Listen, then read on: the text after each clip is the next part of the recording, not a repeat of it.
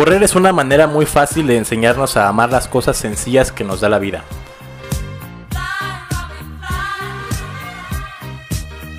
Escogí esta frase para iniciar el día de hoy, el episodio que tenemos eh, unos super invitados, grandes pacientes que se han convertido en grandes amigos con los que hemos platicado ya de muchos temas, no solamente de la nutrición. Y el día de hoy quiero comenzar presentándolos y quiero agradecerles también a todos los que nos escuchan, que estén compartiendo el contenido. Ya llegó a más de 100 suscriptores, está compartiéndose a muchos países que no sé por qué está llegando a tantos lugares, a muchos lugares de la República que tampoco sé cómo está llegando, pero agradezco que compartan. Den clic en suscribirse y, y den clic en la campanita para que sepan cuando se publican nuevos episodios.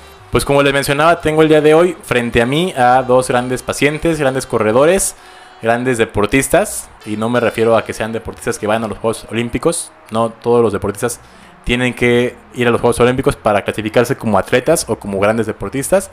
Ellos son personas como tú y como yo que nos están escuchando.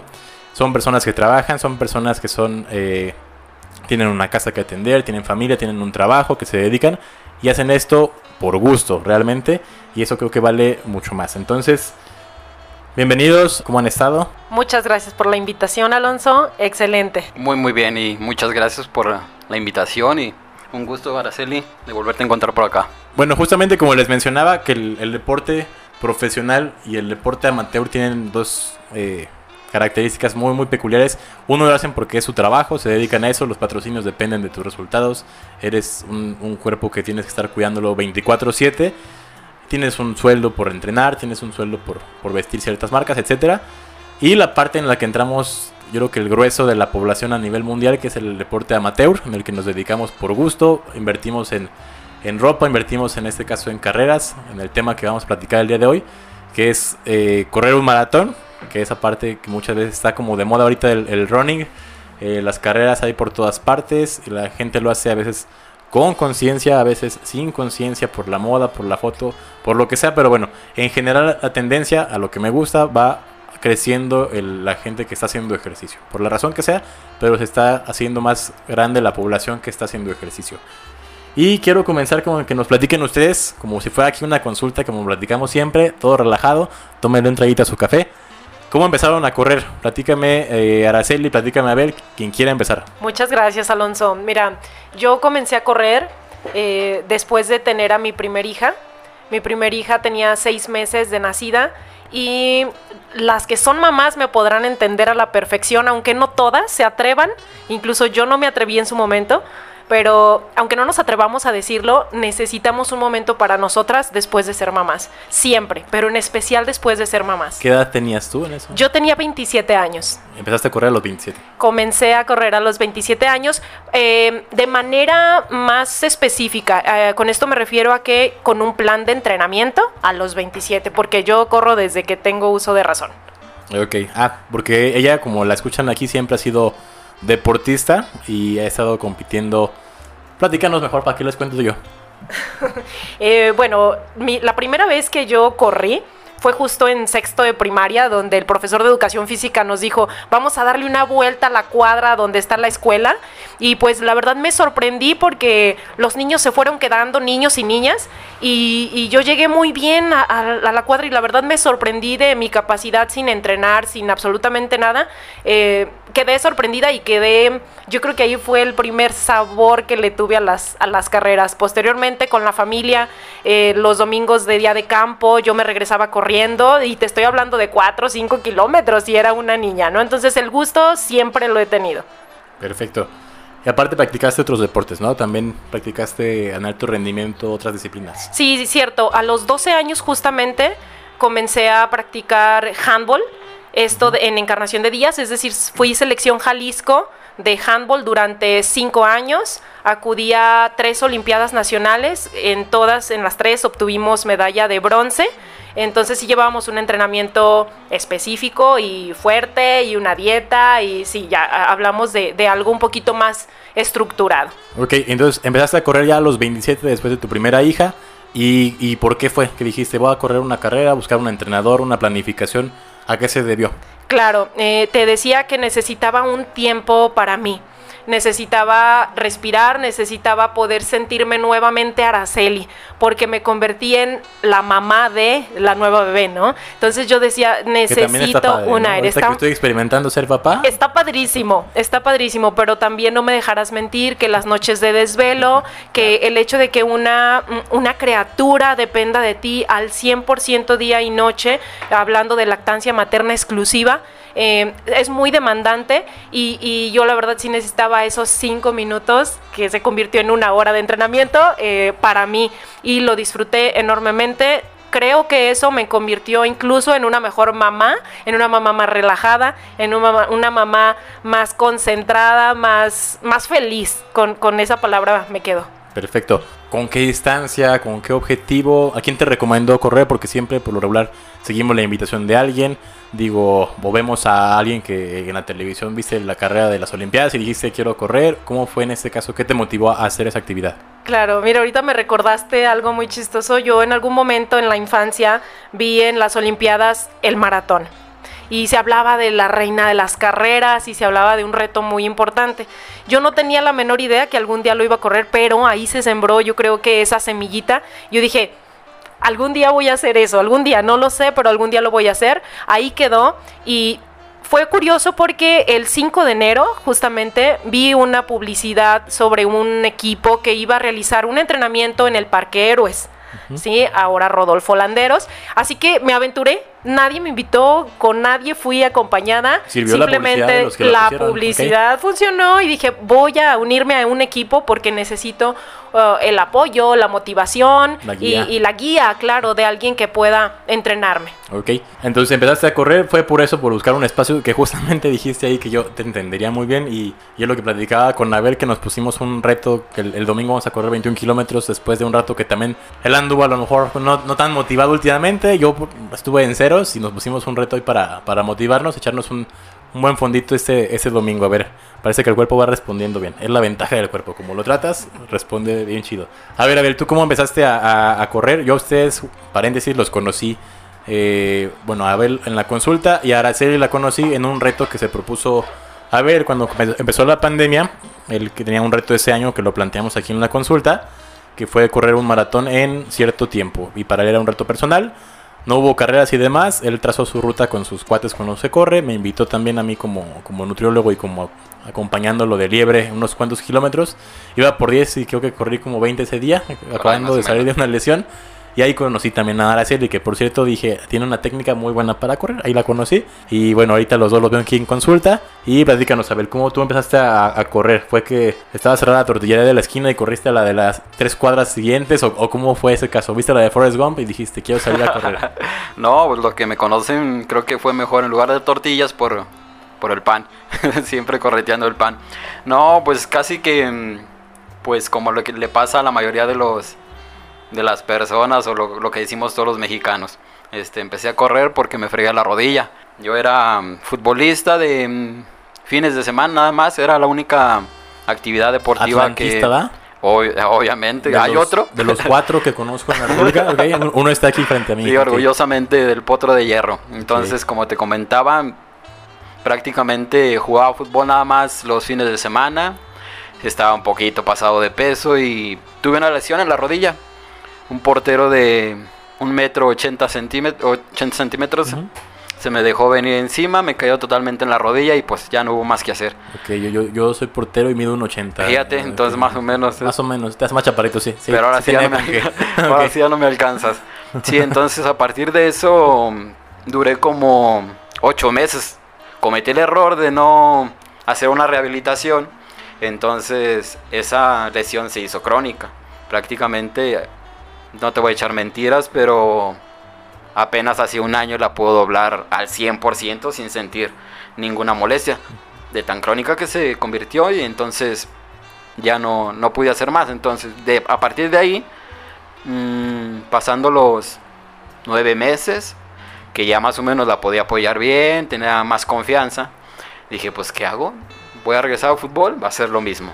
Entonces empecé a trotar de a poco a poquito hasta empezarle a agarrar el, gusto, perderle el miedo sobre todo a, volver a la actividad. movimiento. Entonces, así, así fue como empecé, empecé en esto de, de las carreras, de estar, de estar corriendo.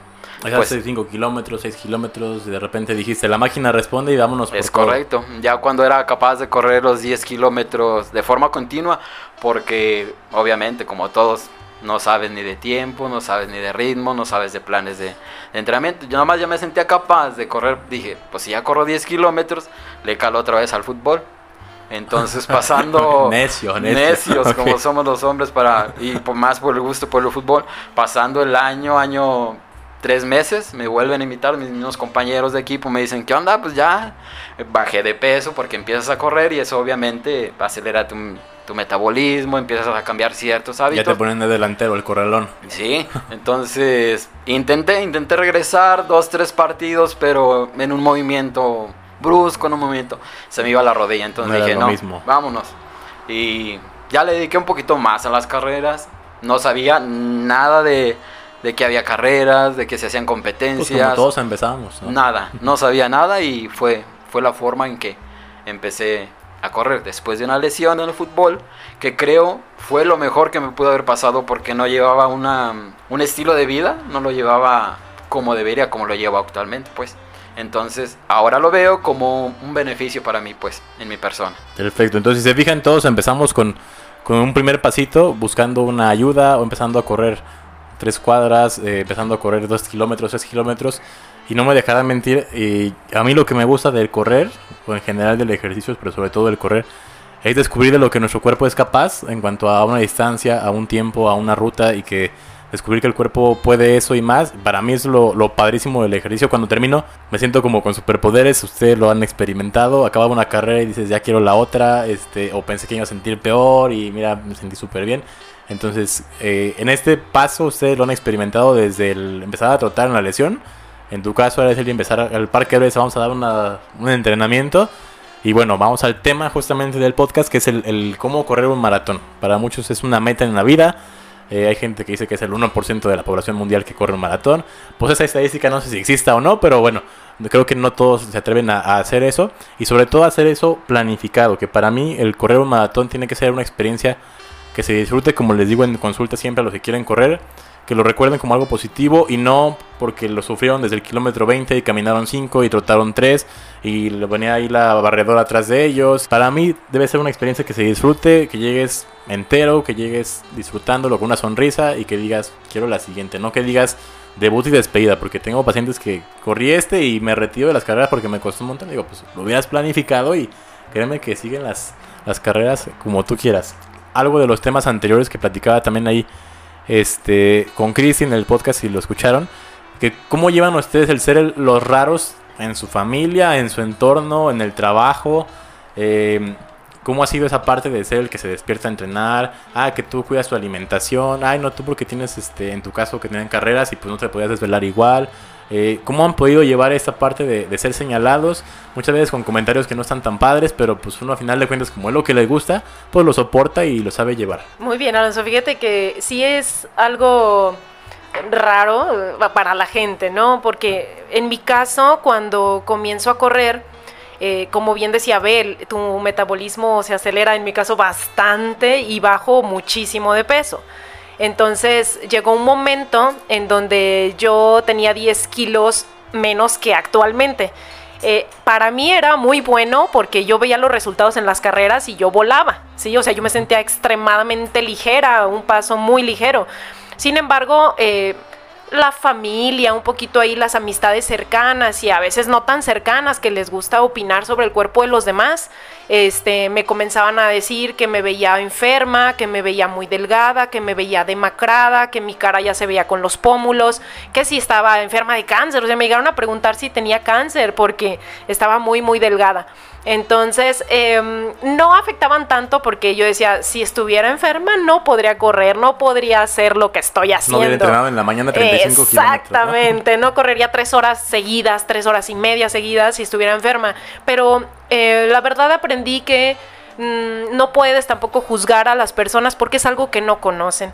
Entonces, eh, es padre porque comienzas a ver los resultados y, ya no tanto el espejo. Bueno, eso fue en mi caso. Ya dejé de ver el espejo y la verdad me enfoqué en los resultados. En tu caso, a ver cómo fue el, ser el raro.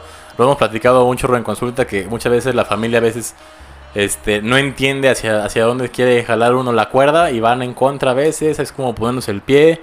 Eh, en tu caso incluso hasta habíamos platicado que pues te gustaba el fin de semana que le entrabas al trayito y de repente pues dices, ah, caray, ya corrí más despacito, ¿qué pasó aquí? ¿no? Es correcto. ¿Cómo ha sido ahorita que, que has cambiado, porque lo hemos visto en este proceso, el, el ser el raro, el que se levanta temprano, de ahí te vas a trabajar, eh, después entrenar, eh, llevar la alimentación pues en el porcentaje que la llevamos, eh, cuidándola, en los detalles que, que la gente no lo ve, ¿cómo lo has llevado tú con, con amigos, con pareja, con la familia?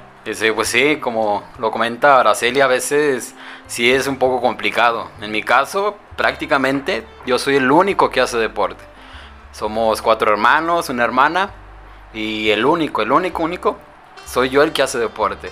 Eh, cuando llegaban los regalos de Navidad, a mí era el único que le llegaba un balón de fútbol, a mis hermanos juguetes diferentes. Entonces, desde ahí... Desde niño, entonces. Desde niño, desde niño en el círculo familiar. Desde ahí yo era el único que, que se movía, que igual también siempre, me- cuando era niño, siempre estaba muy delgadito, por lo mismo, de que siempre andaba correteando para allá y para acá. Y pues en la actualidad mm, siguió todo igual, de la misma manera. Tal vez, em, no sé, no sé si es lo que uno, uno persigue o, o siempre querer ir en contra o no sé. A veces Ok. a veces así lo veo, que te llegan las trabas, pero si en verdad te gusta hacer las cosas, independientemente de, de- lo que te llegues a encontrar, siempre salir adelante. En mi caso siempre me, siempre me ha sido muy, muy complicado mm, esto de- de llevar mi deporte, que tanto me gusta, con las personas que me rodean. Desde la pareja, desde la pareja que, que tuve, siempre fue el conflicto. Con esa persona duré como seis años y fueron los años, seis años muy complicados de yo querer ir para un lado y quererme jalar hacia hacer otras actividades que a veces no se compaginan. Igual desde la familia, desde hasta desde mi mamá, de mi papá también. Empezar de no se vaya tan temprano porque le va a pasar algo. Mm, Mis hermanos, no sigas corriendo, vas a lastimar tus rodillas, no vas a poder caminar. Y Te lo entonces, dicen pero desde el sillón, ¿no? Sí, desde el sillón. Ok. Pero yo con el ejemplo, digo, como siempre he dicho, el ejemplo arrastra a la persona con la que, con la que vivía conmigo, con mi estilo de vida, con las actividades que yo hacía, de a poco a poco lo fui jalando, lo arrastré, hasta tal grado de que empezara también a hacer actividad, actividad deportiva. O sea, igual en mi casa. Ya actualmente ya me conocen mucho más, eh, respetan mi- mis, mis planes de entrenamiento, respetan ya lo que... La alimentación. la alimentación, porque ven los resultados y ven que yo me siento contento con lo que, con lo que hago, que lo disfruto al máximo. Entonces, Ven cuando traes tu medalla de la carrera. Es ah, correcto. ¿Por qué no quiso cenar chicharrón el otro día? ¿No? O esa, esa parte que me ha No, platicado pero- que es pero un ahí te va. que estás en Y a, veces lo, lo- lo dicen mucho por broma. Y dicen, ¿a poco y esa qué? ¿Te la regalaron o qué? Le digo, no, esa no me la regalaron. Le digo, me la gané en los entrenamientos día a día. Digo, eso no. A todos se las dan. Pero cada quien se la gana. Y cada quien le da un, un significado y un sabor Es correcto. especial, ¿no? Sí, sí, sí. Sí, y ahí justamente lo que comentan de la pareja, que también aquí tengo el gusto de conocer a, a la pareja también de, de Araceli, que, que veo que ustedes, así como me pusiste el ejemplo del profesor de educación física que les dijo vayan a correr una cuadra o una vuelta a la cancha, creo que en ese caso ustedes dos, desde mi punto de vista, se los puedo decir, que tienen más impacto en la gente que los rodean que, que un profesor de educación física, ¿no? O sea, ¿por qué? Porque ustedes predican con el ejemplo, que es algo que les digo a- siempre a los pacientes, la congruencia que debe tener uno entre lo que cree, lo que piensa y lo que hace, entonces, y lo que dice. Eh, y ustedes se dan cuenta que si ustedes mueven una fichita, en este caso ustedes, cambia todo alrededor de ustedes. En, este- en estos ejemplos que menciona, también eh, Araceli, tu esposo, también que se va al ejercicio. eh, ah, bueno, buscan una actividad en común, se turnan el cuidado de las niñas para hacer los dos ejercicios porque saben que por salud mental, salud física, debe estar presente el ejercicio, ¿no? Y la alimentación también cambian hábitos, entonces es importante el acompañamiento de la pareja para que todos los que están oyendo lo consideren, ¿no? Si quiere hacer ejercicio, busca una pareja afín porque luego puede ser un obstáculo. Pueden llevársela bien y puede seguir corriendo, pero luego puede, puede ser un obstáculo cuando no está en tu mismo canal o cuando no respeta, como lo mencionaron, ¿no? A ver, ¿en qué momento ya, regresando a la historia, empezaron a correr ustedes y dijeron, quiero correr un maratón. Ya llené de 21 kilómetros, ya llené de correr a lo loco y sin, sin ningún objetivo. Cuando decidieron correr un maratón que dijeron, voy a planificarlo, hoy por cierto tiempo, o voy a preparar tantos meses antes, no como pacientes que luego me llegan, voy a correr el maratón en un mes y quiero bajar 10 kilos para empezar y digo, ¿eso en un mes seguro? O sea, cuando lo vieron ya como algo en serio? Porque correr 42 kilómetros no es, no es cosa sencilla. Bueno, hacerlos en, un tiempo que y una preparación significativa.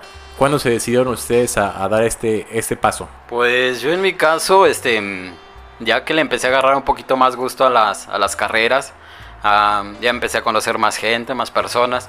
Y de hecho conocí hasta a una entrenadora, eh, Emma Carvajal.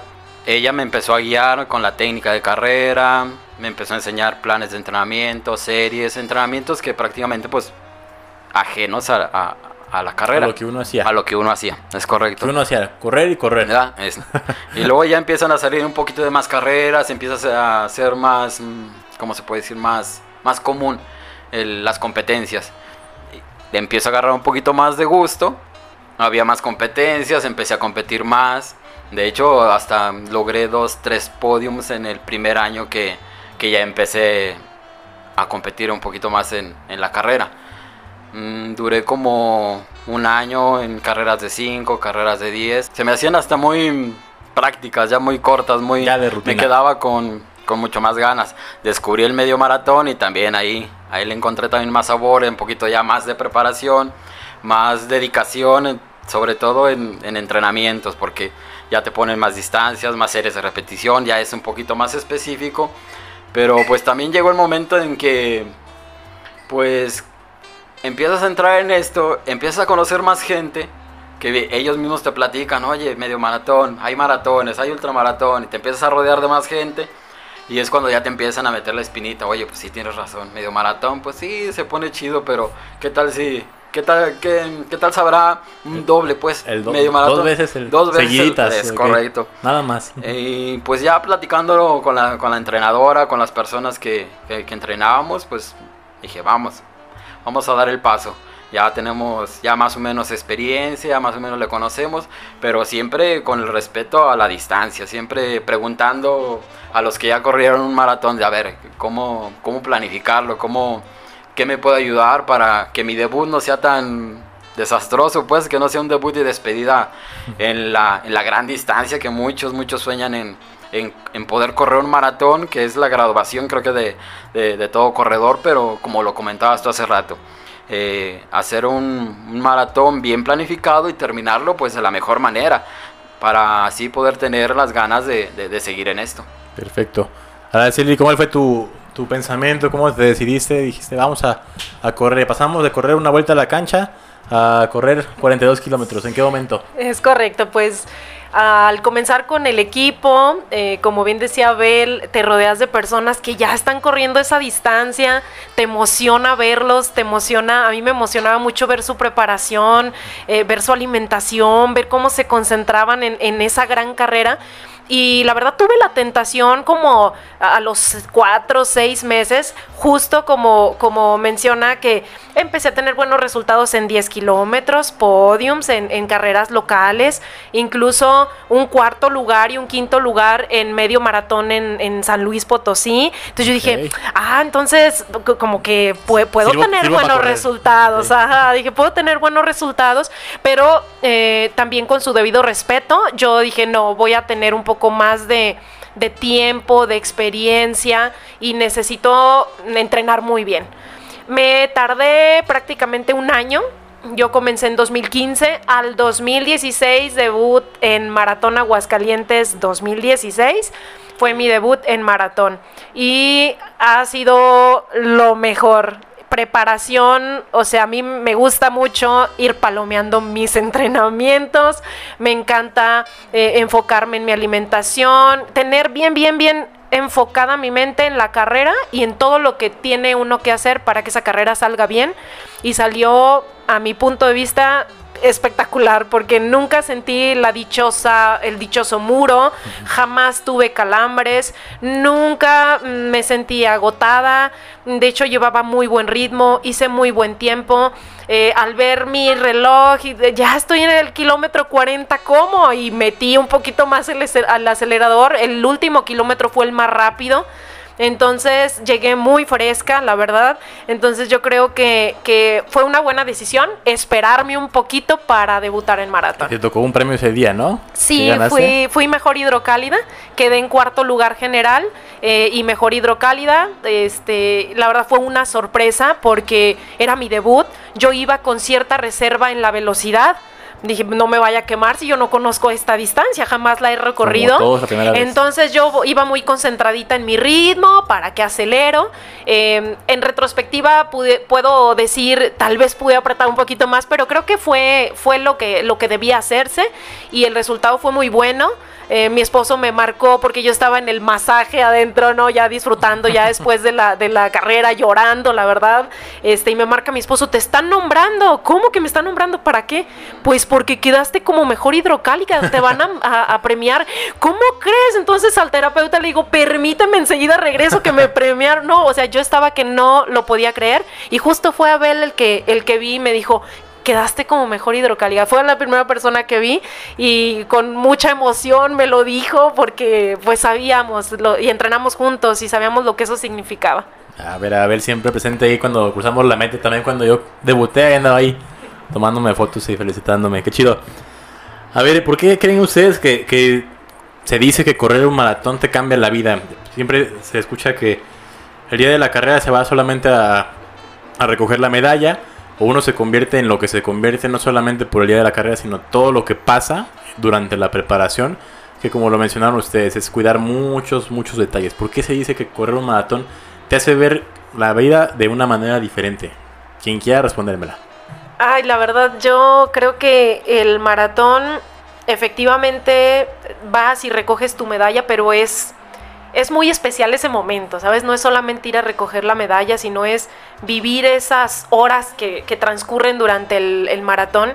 Pero el maratón se hace desde los meses previos a que tú le dijiste sí, así, ¿no? Sí acepto al maratón, algo así.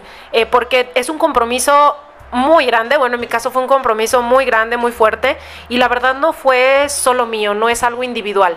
Em, es también con tu familia. En mi caso, con mi esposo, yo tenía una hija de seis meses, o sea, e, estaba todavía amamantando a mi hija, entonces era un compromiso muy grande, eh, levantarme muy temprano, que mi esposo me apoyara con ella, eh, contar las horas que, tenía que pasar sin, sin ella eh, al lado.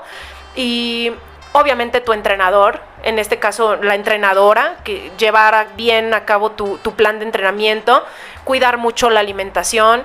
Eh, te dan muchas recomendaciones, muchísimas, que si te hidratas, que si comes esto, que si haces carga de, recarga de carbohidratos. Mm, sin embargo, pues es bien, bien, bien importante y padrísimo el proceso previo al maratón. El correr, oh, este fin de semana me tocan dos horas y los disfrutas muchísimo. El siguiente fin me tocan tres horas, me tocan, bueno, lo máximo que yo entrené fueron tres horas cuarenta y, fue muy padre con mi esposo en la bici, yo corriendo tempranito en la mañana, con la familia apoyando alrededor de, este gran evento. Eh, yo decía a mis papás, tienen que, como, como Alex Lora, ¿no? Prendan el radio, tienen que venir porque voy a, correr maratón. Eh, no pudieron venir, pero la verdad la, la, familia de mi esposo estuvo ahí porque mi esposo sabía lo importante que era este evento para, mí. Era muy importante, muy, muy importante. Yo invité a todo el mundo a que, a que fuera a verme correr un maratón. Eh, y sí te cambia, te cambia mucho la mentalidad. Eh, obtienes un compromiso bien grande contigo mismo y también con los que están a tu alrededor porque generas una expectativa y te están viendo todo el proceso que llevas como para fallar entre comillado, ¿no? Entonces sí, sí te cambia la vida y al momento de correr el maratón también es como la vida misma, o sea, comienzas tú emocionado, te puedes emocionar de más y ir a una velocidad más rápida de la que tienes planeada, este, y luego al final te la va a cobrar. Entonces, hay decisiones así como en la vida, hay decisiones que vas tomando en el transcurso de esas tres horas, cuatro eh, que, vas corriendo que te pueden impactar bien fuerte en, el resultado, así como en la vida, ¿no? La, toma de decisiones, si me comí el, el, gel, si no tomé agua en ese punto de hidratación, este, si ya le subí a mi ritmo y no era el que tenía planeado, eh, de repente lo emocional también te pega. Eh, bueno, en mi caso yo como que recorrí mi vida en, en, el transcurso del maratón, o sea, a mí me daba mucha fuerza, la verdad, el parto, y dije, si pude con el parto, yo puedo con todo. Entonces me recordaba, sí, yo tuve un parto maravilloso, fue en agua, no, hubo anestesia, ¿cómo me va a doblegar algún dolorcito que sienta? Que de hecho no sentí ninguno, pero la verdad que mentalmente yo me iba coco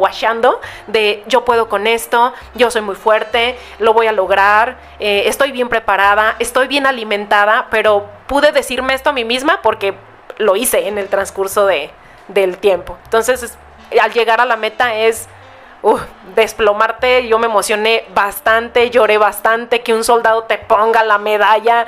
No, o sea, ahí sí me temblaron las piernas y dije, wow, lo vuelvo a hacer mil veces. Si ustedes están oyendo esto, ahora sí les cuenta que es la Mujer Maravilla aquí tal cual, con muchos músculos también, ahora que cambió su cuerpo a, un cuerpo muy musculoso. Pero qué padre. Abel, platícanos ahora, toca a ti. Sí, no, sí, la mera verdad, así como, como lo dices, el, el maratón sí cambia cambia tu vida, pero así como lo comenta Araceli, creo que cambia también la vida de las personas que te rodean. Entonces, si vas de la mano con, con, un entrenador, con compañeros que, te alientan, que te, te empujan a, lograr algo que, eres hasta ajeno a, a, lo, a lo que se te va a venir. Obviamente, sí, pues en tus entrenamientos, en tus distancias largas, conoces eso, pero ya estando en la competencia ya es un poquito ya más complicado. Entonces, ya estando ahí, lo, lo, importante es mm, mentalizarte a, lo que, a lo que llegas, pues. Entonces, te hace recordar desde que estás en la salida, en la salida de meta, todos tus entrenamientos, todos los sacrificios que hiciste, eh, todo lo que, lo que brincaste después para, para poder estar ahí. Ya estando ahí, Ahora sí que ya nada más es estar confiado en lo que vienes, en lo que, en lo que entrenaste, en lo que preparaste. Vas obviamente kilómetro a kilómetro, siempre consciente de, decir, bueno, ya arrancamos, ya llevas toda la adrenalina con toda la gente. A veces te empujan a querer ir un poquito más rápido, como se puede dar también en la vida, que te juntas con los amigos, que vente para acá y te empiezan a jalar. Pero si eres en verdad consciente de que llevas una meta, llevas un objetivo, obviamente sabes respetarlo. Vas poco a poco. Llega el momento en que sí mm, quieres abandonar, la mera verdad. Este, recuerdo, recuerdo una, creo que mi último maratón. De hecho, hasta me hablaste por teléfono. ese, ese día que, que ya casi iba caminando. 2021. ¿eh? en el 2021 que ya por ahí del kilómetro 40, que ahora sí me, sí me costó mucho ese, ese maratón. Venía cargando muchas emociones, muchas muchas cosas pues que parece que no afectan, pero ya estando ahí, ya es otra cosa. Sí, la, la mente, puedes estar muy bien preparado físicamente, pero la mente, la mente sí te juega a veces muy malas pasadas. Y sí me acuerdo, me acuerdo que me hablaste por teléfono donde andaba y lo único que me viste fue que no abandonara. Entonces es como una lección pues también de que si hay adversidades, nos vamos a encontrar con muchas adversidades, pero lo importante es detenerse un poquito, reflexionar y seguir. Creo que fue lo que en lo que me ha ayudado mucho estar en competencias y sobre todo en maratón, que sí es difícil, complicado, pero si lo sabes planear bien, como tu vida, si la sabes planear bien, obviamente te van a pasar cosas buenas. ¿Están de acuerdo los dos que, que el maratón es más es como, como el ajedrez, ¿no? Como realmente es un juego como de estrategia el maratón. Yo lo comparto, yo debuté el año pasado, no hace corrido uno. Y este, y fue eso, fue crear una estrategia, yo les platiqué, creo que les he platicado a los dos. Para mí, mi último fondo eran como 35 kilómetros. Y ese día, no sé, no, no salió las cosas. Al 23 se cuenta que me desconectaron la pila me dio hambre, me dio ganas de ir al baño, me cansé, me cansaron las piernas. Le marqué a Cristi y le dije, pasa por mí porque estoy bien lejos. Pasó por mí y me dijo, ¿y qué va a hacer el domingo? Ya faltaba como una semana, un poquito más creo. Y dije, pues creo que va a ser una estrategia diferente. Ese día me sentí muy fresco, como dijo Abel ahorita. Empecé a ir más rápido de lo que tenía pensado y dije, ah, pues me siento bien chido, va. Y empecé a ir más rápido y pues no, era una carrera de resistencia, no, no era carrera de velocidad. Y me las cobró al kilómetro creo que 22 cuando me tocaban más de 30. Entonces el día de la carrera fue una estrategia de ir más despacio, fue ahí a un ritmo controlado y fue lo que me llevó a, recordarlo como les platico como una experiencia agradable. No, no fui el mejor hidrocálido como Araceli, pero algún día llegaremos a, esas marcas. Pero a lo que voy es, para mí, como les digo a todos los pacientes, con, con ninguno es diferente. No importa el tiempo, porque si te comparas, vas a ser lento comparado con, con Bekele o con Kipchoge, o puede ser rápido con el que va en la barredora, ¿no? Entonces, el chiste es vencer, como les digo, a, la comodidad, vencer la zona de confort, como le llaman, y vencer también a uno mismo, ¿no? Por ponerse, ah, bueno, voy a bajar el tiempo o voy a hacer una mejor preparación, aunque el tiempo no, sea, el que tú quieres, pero fue una mejor preparación, más consciente. Tuvimos el ejemplo, Abel, el 21, que, que el maratón no, no, salió como lo esperábamos, pero ya vimos muchos detalles en la estrategia que, que pudimos mejorar. Vamos a pulirlos para la siguiente y estoy seguro que, que va a salir mejor. Y la otra pregunta que les quiero hacer o que nos platiquen porque ustedes son superhéroes que vemos en el día a día. ¿Cómo llevan ustedes su vida diaria? El ser parte de una familia, ser trabajadores, eh, llevar todas las partes de nuestras esferas sociales al mismo tiempo que entrenar. Y como les dije, no nos dedicamos a esto, entonces hay una motivación que es personal, que es propia y es a veces hasta más grande que, verlo como un trabajo, ¿no? Los profesionales pues lo ven como su trabajo, entrenan cuatro horas al día, cinco, y pues es su trabajo, ya el resto del día a veces descansan y es parte de, de su vida. Y en ese caso ustedes trabajan, hacen todo lo demás, hay que hacerse sus comidas porque aparte es cuidar la parte de la alimentación y no tenemos en casa un cocinero, ni tenemos eh, nana ni demás, entonces aparte cumplir con la casa y la parte de entrenamiento. ¿Cómo lo llevan ustedes? Platíquenos su rutina, un día más o menos, un día normalito. Pues en lo personal a mí esto, esto ya pasando los años a mí esto me apasiona, el correr, el entrenar, llevar plan de, entrenamiento, de alimentación, me gusta bastante. Entonces no se me hace tan complicado en ese aspecto. Pero sí, a veces de levantarse desde las 5 de la mañana para preparar el lonche, para ir al trabajo, dejar todo, todo listo para las, no sé, 5.45, salir a correr en este caso. Salir a correr 5.45, dependiendo la distancia que me, que me toque, pero sí es mínimo una hora entre el entrenamiento, los estiramientos, lo que te metes a bañar, entonces ya tiene que estar listo el lonche que te vas a llevar a la fábrica para trasladarme. Siempre todos mis traslados son en bicicleta. Este, voy al, mercado en bicicleta, voy a trabajar en bicicleta, para todos lados siempre ando en bicicleta, entonces a la consulta en bicicleta. Creo que echan más de menos a la bicicleta que a mí cuando no vengo a la consulta. O a todos los lugares que voy, pues, ¿eh? ¿qué hay la bicicleta? Uh, bueno. Entonces, sí, ya, obviamente, ya tengo 22 años en el ramo de, del bordado. Soy operador de máquinas de bordado, entonces, como una jornada normal, veces de, de 10 horas. Cuando hay tiempo extra, pues hay que darle hasta 12 horas diarias, arrastrando todo el entrenamiento, todo el, ajetreo de hacer la comida, de preparar los lunches, de dejar todo, todo listo. Entonces ya salir de, trabajar las 10 horas a veces, mm, pues a veces quedan energías para ir a hacer entrenamiento de fuerza a gimnasio. Mm, a veces, a veces, no. A veces no. A veces sí hay que llegar a casa, a recoger, a recoger la casa, en este caso. Cuando también tienes que organizarte para lavar tu ropa, tener todo listo, lavar entonces los lavar los trastes, entonces ya nos venimos durmiendo por ahí de las 11, 11 y media de la noche y es un día pues cuando se complican así son. Es un día malo. Ese es un día malo. Ah, ok, ya cuando son buenos pues terminamos como a las 10 de la noche, pero eso ya, ya dio más chancita para, para hacer otra cosa. Bastante productivo. Araceli, ¿cómo estudia? Que también veo que son este, madrugadores los dos. Sí, igualito, 5 de la mañana ya sonó el despertador, pero en ocasiones ni siquiera dejo que suene porque es algo que ya está como muy instalado, ¿sabes? Eh, incluso los sábados que, que, no, que no realizo ninguna actividad generalmente, eh, ya la alarmita está en la cabeza, ¿no? Ya, ah, ya faltan tres para que suene, apago y me levanto. Em, eso es muy padre porque ya no se lucha contra el despertador. A las 5 entonces eh, ya estamos arriba y por recomendación tuya, pues la manzanita, este, y nos vamos directito al, gimnasio por lo pronto, de lunes a viernes, em, practico CrossFit, así que es una clase de, de, CrossFit. Ya estoy con alguna programación con vistas a eh, ir mejorando poco a poco también en este deporte. Entonces ya es cerca de una hora y media de entrenamiento. Vamos rapidito de regreso porque tengo dos niñas eh, de primaria, una va para cuarto, otra para primero. Entonces rapidito a peinar niñas este, a enviarlas a la escuela y ya en la escuelita las peques, pues entonces sí el bañito y a prepararnos para ir al trabajo, sin antes hacernos un buen batido este, y un buen desayuno muy nutritivo para tener energía y continuar con las demás labores, porque pues al final del día hay que, hay que hacer algo productivo. También en mi caso soy financiera de, de profesión y soy asesor de seguros me gusta decir asesor de seguros por pasión, porque también me apasiona mucho lo que, lo que hago. Y entonces nos vamos directo a, en búsqueda de personas, de poder ayudar a personas con todo tipo de seguros.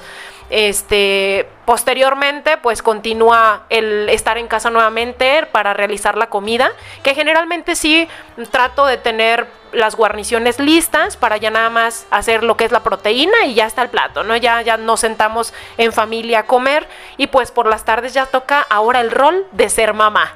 Entonces siguen tareas, siguen actividades bañito de las peques. La sencilla tarea de ser mamá. La sencilla y, nada extenuante tarea de ser mamá de niñas pequeñas y también la hermosa tarea. Eh, valga la, la, pena decirlo porque así lo es.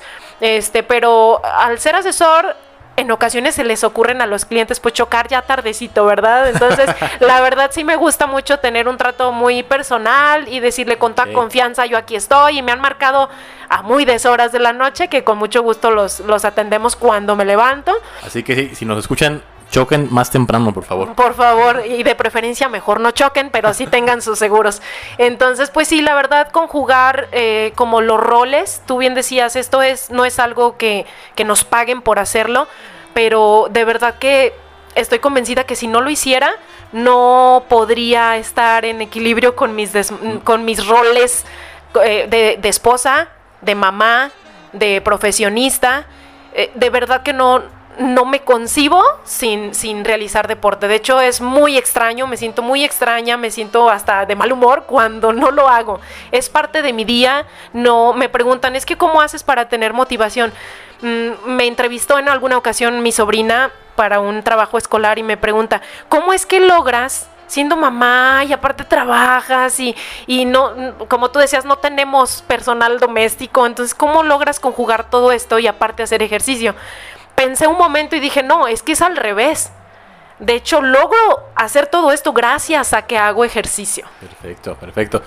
Y justamente es eso, ¿no? creo que más bien veo que lo que te gusta es el ejercicio y ya como en tu hobby eres asesor de seguros, ¿no? en tu tiempo libre, ¿no? Así es, prácticamente, sí, me, me, gusta mucho y me gusta mucho también la flexibilidad que me permite, ¿sabes? De no, de no, no tener, por ejemplo, el compromiso de llegar a una empresa a checar. jornada eh, sí, claro, porque también me permite, pues, ser mamá, se enfermó la peque, hay que ir por ella al colegio, hay un evento, que no me quiero perder nada de su infancia, nada, y creo que me permite permite muy bien mm, el hecho de hacer ejercicio, tener mucha energía, estar para ellas, em, el, hecho de, realizar, por ejemplo, los domingos ahora regresé a correr, estoy corriendo nuevamente, poco a poquito, un poquito más de kilómetros, sintiéndome bien. Estamos convenciendo la de que corra otra vez. Así es, sí, sí, me, preguntabas en la última consulta si pensaba en, en maratón, ahorita ya me emocioné, creo que ya va a estar nuevamente en la lista. Perfecto, justamente como se fijan todos, son personas como tú y como yo que trabajamos y se dedican a un trabajo que hace que, que se puedan pagar las carreras, que se puedan pagar las inscripciones a las competencias de CrossFit, los tenis, la ropa, etcétera, los masajes de descarga, porque también los fisios tienen que comer, los nutriólogos tienen que comer, tenemos que comer. Entonces, eh, es cumplir en todos los roles y para mí la clave sería la organización. Yo veo a ustedes dos como personas organizadas, como personas, como los digo, congruentes, ejemplares para todos los que nos escuchan y personas afortunadas. El simple hecho de hacer ejercicio es un privilegio, deberíamos verlo como tal. El ejercicio, ustedes están convencidos también de que es medicina, nos ayuda a estar bien, como dicen todas las demás esferas, ayuda a cumplir con la jornada. Me aseguro, te lo puedo asegurar a ver que si no entrenaras, estarías en la jornada laboral con dolores de espalda, este, pues como la gente común y corriente se queja de la jornada laboral, pues tú empiezas con muy buen humor porque hiciste ejercicio, más oxigenado, empiezas de buenas, y creo que eso también es parte del, estilo de vida que, llevan los dos, a no ser que me digas algo contrario. Y bueno, para terminar, ¿cuáles serían sus mejores tips para correr un maratón para la gente que está escuchando, que se está animando como tú, Araceli, a correr de nuevo? ¿Cuáles serían sus mejores tips para hacer un buen maratón? Que sea una experiencia que recuerdes con una sonrisa, una experiencia que disfrutes durante los 42 kilómetros y 195 metros que dura. ¿Cuáles serían sus mejores tips? Dos, tres, los que quieran. Pues en lo personal, sí, que se acercaran con alguien que. Un, profesional, pues, un entrenador que los vaya guiando en, en sus planes de entrenamiento, en sus series, en sus fondos, que les vaya abriendo bien los ojos a lo que se van a enfrentar, porque correr 42 kilómetros, como ahorita sí está mucho de moda, eh, andar en las carreras y todo esto, entonces es lo que yo les eh, sugiero. Primero que contraten, no, si no contraten, sino que se acerquen a, un grupo. Ahorita aquí en Aguascalientes, gracias que ya hay muchos, muchos grupos de, corredores que cuentan con sus entrenadores personales con vasta experiencia. Entonces, y además son gratuitos. Muchos de los entrenadores de aquí de Aguascalientes no, no cobran nada. Entonces, eh, sería la recomendación que yo doy. Que se acerquen un profesional de entrenamientos y que cuiden su alimentación. También que se acerquen con un nutriólogo de su confianza que les, les apoye, que los guíe. Aquí Alonso, eh, yo vengo con él casi hace a lo largo de, no sé, tres años. Y conocernos. Por ahí más o menos como tres años. Entonces, esa sería mi, la, segunda, la segunda recomendación, que, que, que se acerquen con un nutriólogo. Y su mentalidad. Creo que si tienen una muy buena mentalidad, si son muy conscientes a lo que se van a enfrentar, creo que les va a ir muy bien en su, en su, primer, en su primer maratón para que así se queden con ganas de, seguir corriendo y de seguir aprendiendo, que en esto, francamente, no, nunca, se, deja nunca de se deja de aprender. Correcto. Ahora, serie, ¿cuáles serían tus mejores tips? En todos los aspectos, ¿no? Desde el entrenamiento, lo que comentó Abel, ¿cuáles serían para ti las mejores recomendaciones? Claro, la mejor recomendación y sumando un poquito al comentario de Bel es acércate a especialistas. Hablamos de entrenador, hablamos de psicólogo, hablamos por supuesto de nutriólogo. Tengo siete meses de experiencia contigo en, la nutrición y mi día cambia completamente de... Ah, hay un antes y un después de Araceli de llevar una alimentación sana, este, que yo consideraba que ya era, pero sí, sí distaba un poquito. Eh, acércate a los especialistas. No eres muy dura. Un poquito, un poquito, soy un poco rígida. el segundo tip sería, eh, si específicamente ponerte objetivos y ponerte objetivos claros, yo creo que ahí tu entrenador te va a ayudar y ir paulatinamente. Yo sí creería que no puedes lanzarte de no hacer nada o de levantarte del sillón, que es importantísimo y padrísimo que ya lo que tomes la decisión de, comenzar una, una vida más saludable, pero no comenzar del sillón al maratón yo creo que es importante ir paulatinamente para que tu cuerpo no, no termine con una lesión, para que no termines tú frustrado y esto no sea eh, sufrimiento, sino que lo goces, lo disfrutes y vas a tener buenos resultados. ¿sí? Y número tres, yo creo que sería... Eh, apóyate en un equipo. Yo creo que cuando estás alrededor de gente con esta mentalidad, con estas ganas, te dan buenos tips, te, te, motivan y más cuando vas comenzando. Es, es difícil cuando lo haces solo, a lo mejor ya Abel y yo nos levantamos solos y nos lanzamos a recorrer los kilómetros porque tenemos ya a lo mejor mucho tiempo haciéndolo, pero el tener un grupo que te apoye, te motive y esos días que no te quieras levantar, te manden el mensajito de te estoy esperando afuera porque nos vamos a hacer el fondo, eso va a ser la gran diferencia entre desertar y, y poder llevar a cabo un buen, un buen maratón. Ok, yo sumaría aquí a lo que dice Araceli, que lo mencionaste anteriormente. Más bien el tip va para la gente que rodea a un atleta. Apóyenlo, apóyenlo, este, no le cuestionen por qué se levanta temprano, por qué no quiere ir a la fiesta porque el día siguiente tiene carrera. Nada de que no pasa nada, si pasa, ustedes saben que sí pasa. Si comes diferente, si te desvelas, si no entrenas hasta el día.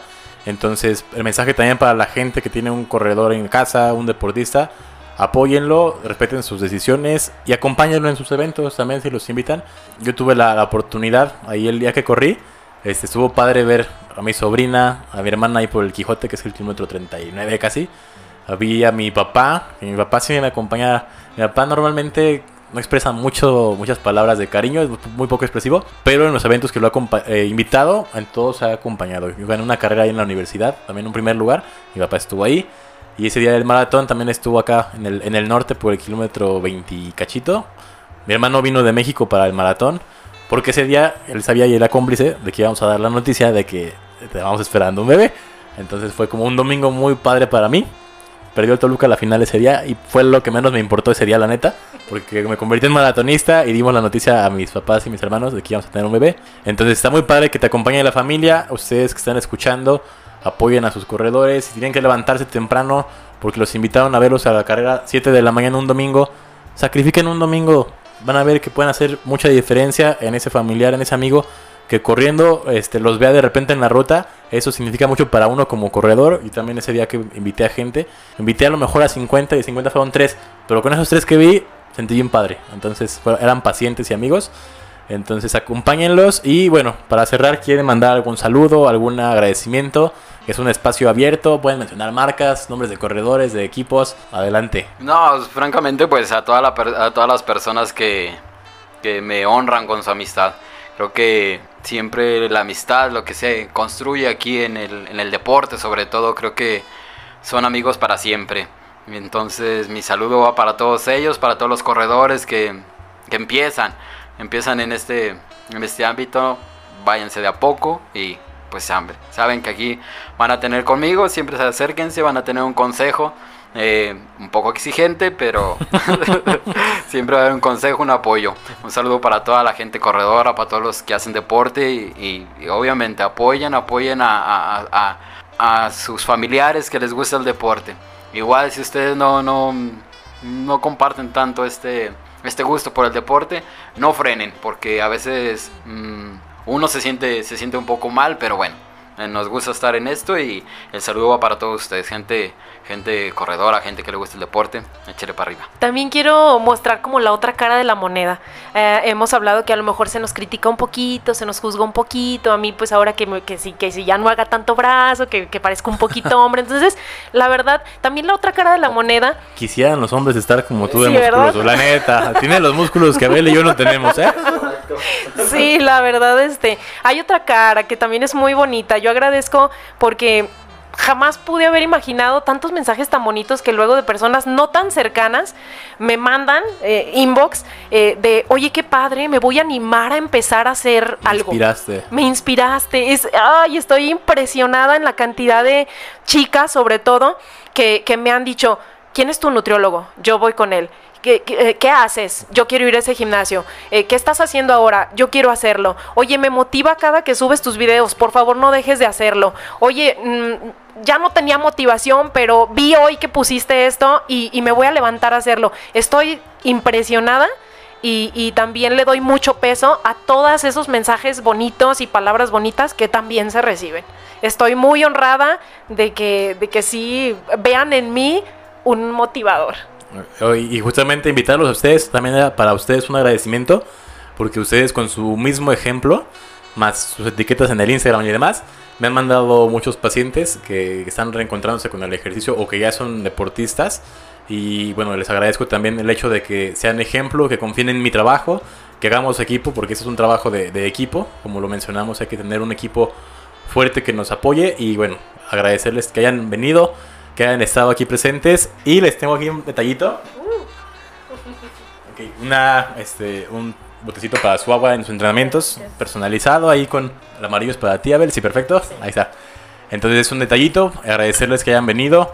Y agradecerles también a ustedes que hayan llegado hasta este minuto. Es casi una hora de una muy buena plática. Entonces agradecerles que hayan llegado hasta acá. Recuerden que este podcast, el chiste es compartir información muy digerible eh, compartir contenido sobre temas que nos interesan, bueno, a mí como, como nutriólogo, como deportista, como persona, y tenerles invitados que, como tú y como yo podemos tomarles algún mensaje, aprender de ellos y que lo compartan con más gente. Recuerden darle clic en suscribirse, darle clic en la campanita para que se enteren cuando hay capítulos nuevos. Esto fue Del Plato a la Boca. Mi nombre es Alonso Córdoba. Araceli Pedrosa. Abel Muro. Tomen agua y coman ajo.